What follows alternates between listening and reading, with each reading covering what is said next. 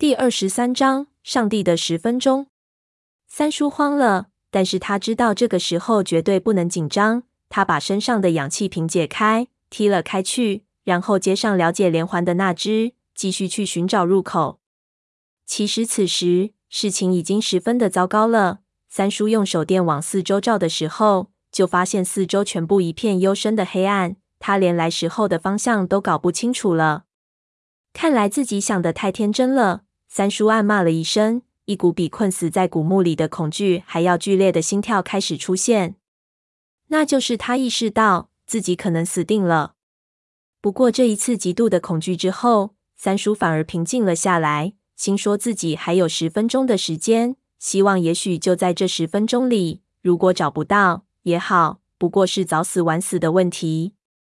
他凭借着直觉，再次开始搜索，很快。解连环的氧气瓶也空了，他将气囊解开，开始吸气囊里的空气。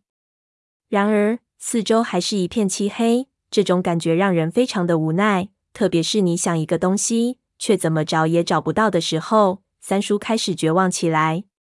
就在这时，祸不单行，忽然解连环的手电闪了闪，竟然熄灭了，一下子四周竟然一片漆黑。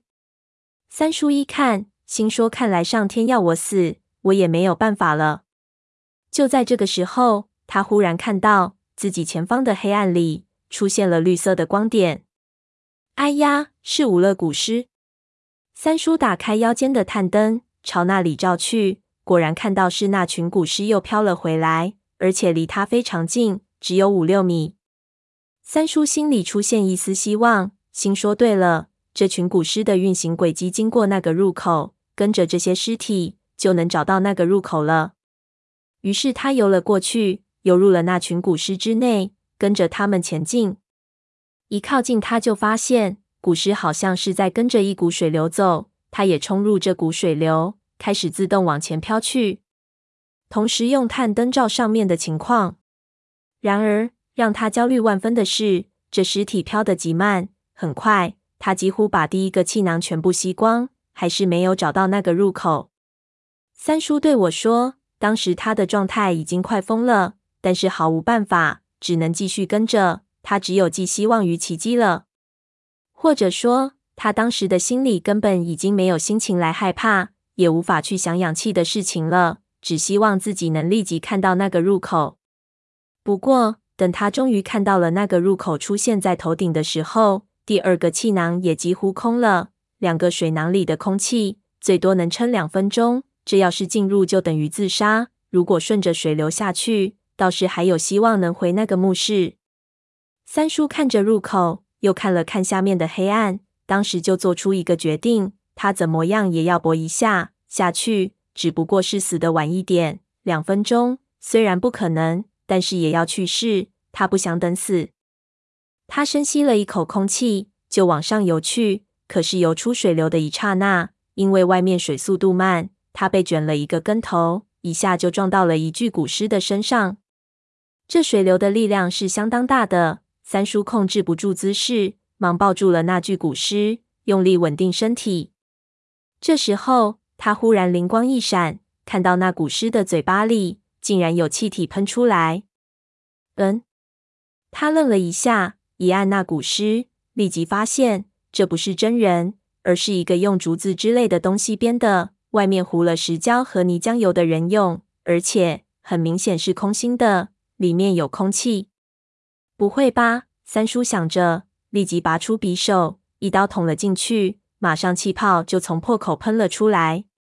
三叔像吸血一样扑上去，吸里面的空气，只吸了一口，他就知道有门了。虽然里面的空气极度的难闻，但不是毒气。能呼吸，想着，他扯起两具古尸，就推离了那道水流，进到了入口之内。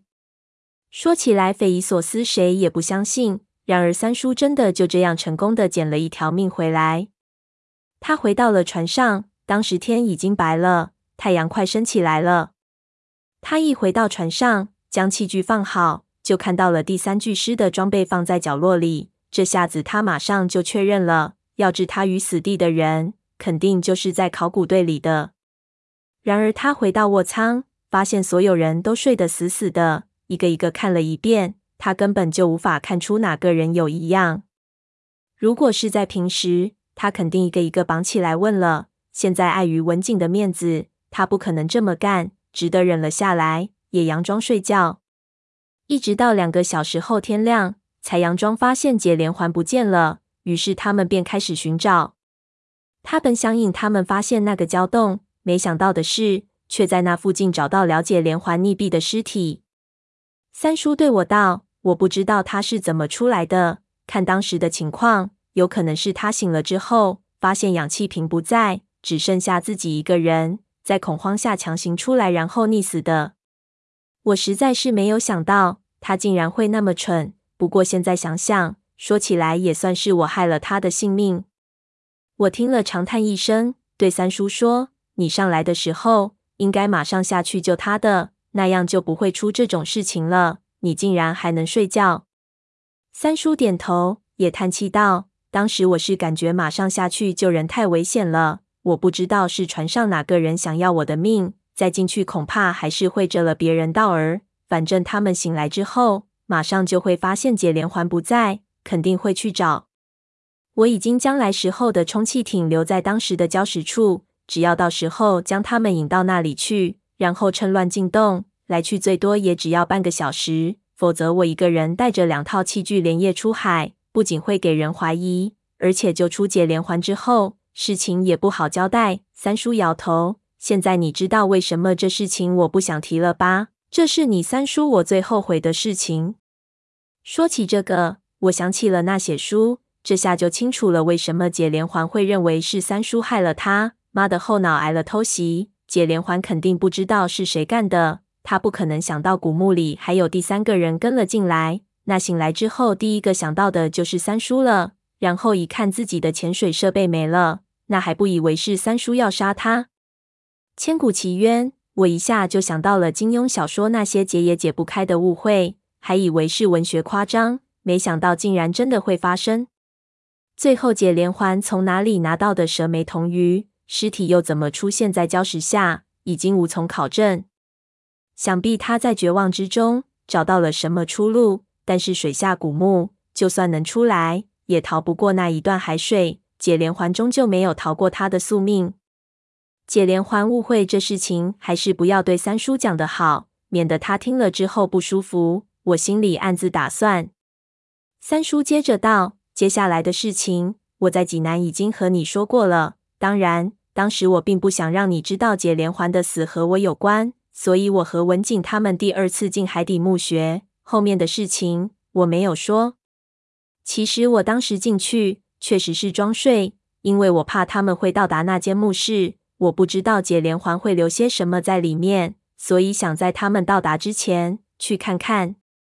另外，我知道下来之后。那个攻击我的人肯定会露出马脚，我想靠这个把他找出来，给姐连环报仇。此时我就想起了闷油瓶和我说过的事情了。一想之下，似乎提出探索古墓的是闷油瓶自己，心里豁然，问三叔道：“那你有没有看出来到底是谁？是不是就是那个张起灵？他的身手，他的背景都十分的神秘。如果是他的话，事情也比较好解释。”三叔就皱起了眉头。他们出去之后，我跟在他们后面。此人确实相当可疑，但是却有更加可疑之人。总之，看到后来，我也弄不清楚了。我是看谁都可疑。不过，我个人认为，以那小哥的身手，我这点三脚猫的功夫，恐怕当时就直接给打死了，不太可能是他。我也意识到了，于是点头。闷油瓶平时看上去柔柔弱弱的。睡不醒的样子，他要发起狠来，就是直接去拧别人的脖子。那说起来是最快的杀人方法。三叔肯定不是他的对手。于是又问：“那接下来呢？”接下来，那小哥儿带着那帮人出去之后，我就偷偷跟在后面。这古墓之内，他们进入到那个水池的墓室之后，我当时并不知道那水池底下还有通道，我以为他们兜了一圈儿之后会出来。就待在甬道的黑暗中，等了一会儿，他们竟然没出来。我心中一动，怕他们遇到了危险，就跟了进去。后面的事情，那小哥应该和你说过了。我只是跟在后面，他说的应该比我更清楚一点。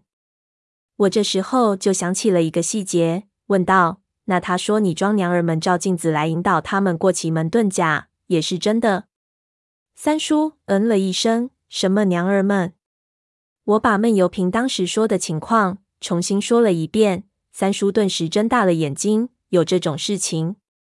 我咧嘴，心说：“别说你不知道。”然而三叔却真的倒吸了一口冷气，站了起来，来回踱了几步。他真的这么说。当时的环境决定我肯定不会听错。三叔眯起眼睛，让我详细的再说一遍。我就努力回忆闷油瓶和我说的事情，仔细的说了一遍。三叔听完，摸着下巴，连连摇头：“不对，不对，他骗人。”骗人！我在石阶上，雾气太浓，当时的情况并没有看到。我可以用文景保证，我绝对没有下到下面去，也压根不知道这里面有什么机关。那小哥一面之词，不能就这么信他。我皱起眉头，但是他当时的情况，我不认为他有必要骗我们啊。他甚至可以不和我们提这事情，我们也拿他没办法。三叔拍着脑袋想了想。就道，说的也是。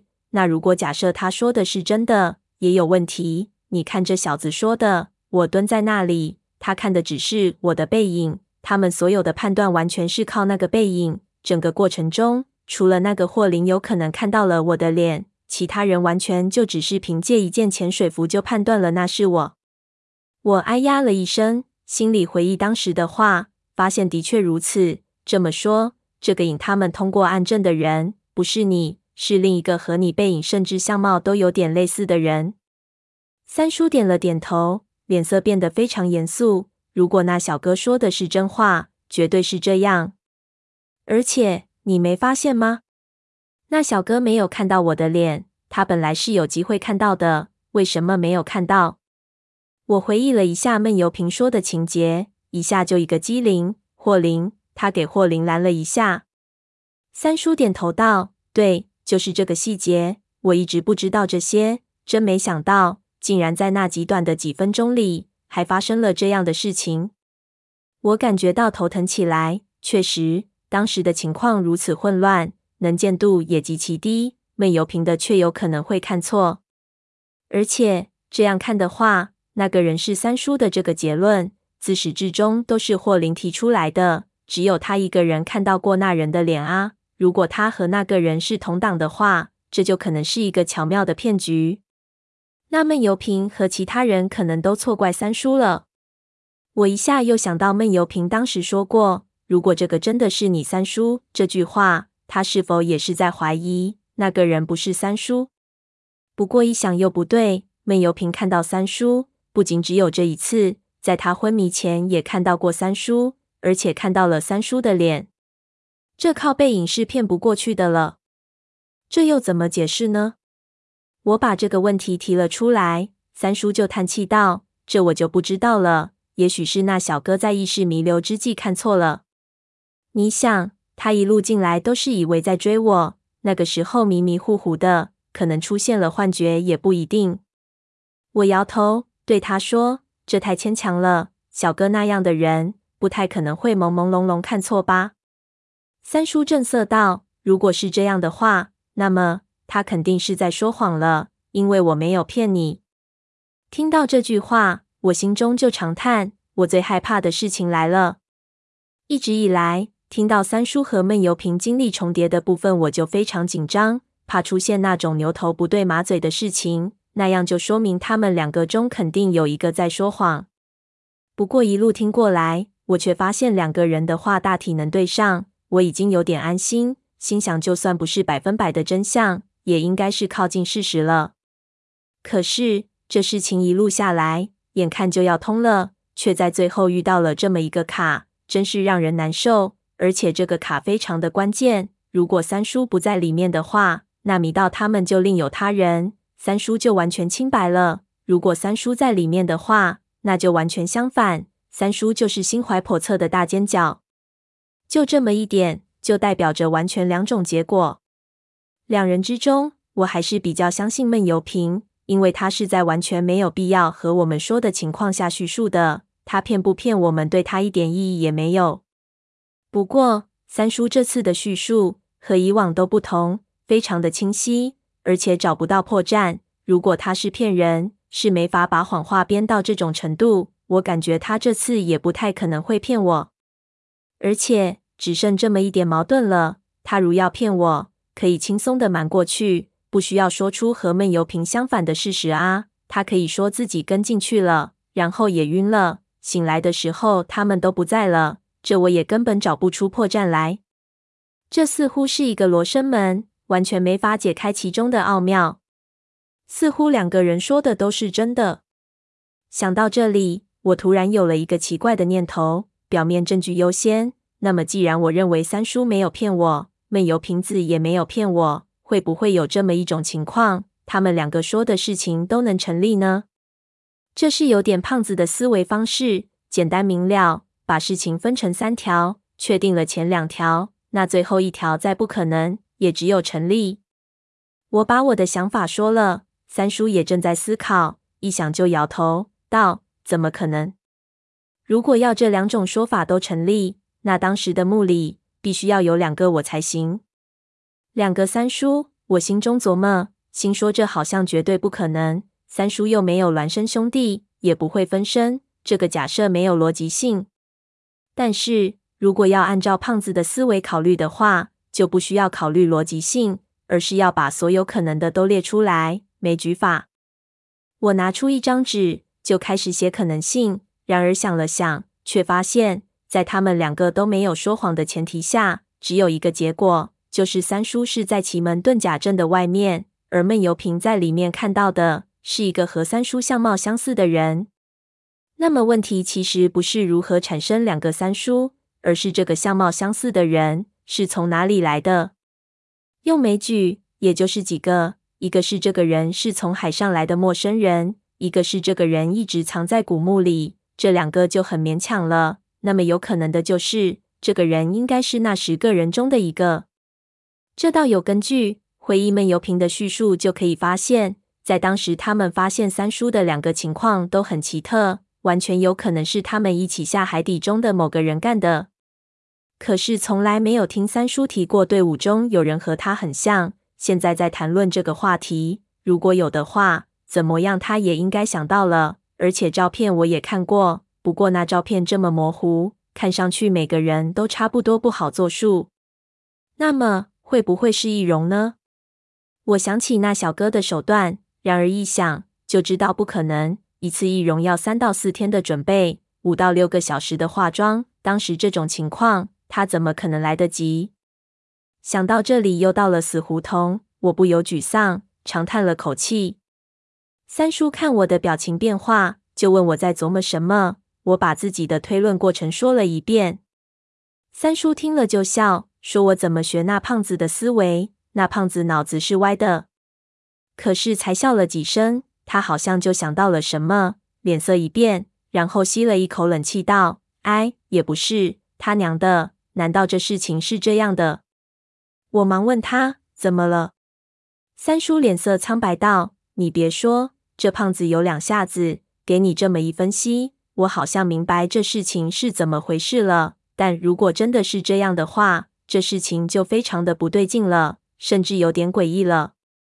我忙让他快说。三叔就道：“你说那古墓之中还有一个人和我长得相似，很有道理。但是我感觉这个人也不需要太过相似。你想，那小哥中毒了，必然神志不清，而且昏迷前就这么几秒，只要有几分相似，就可以看错了。”我点头，对。可是你们那队伍中会有这种人吗？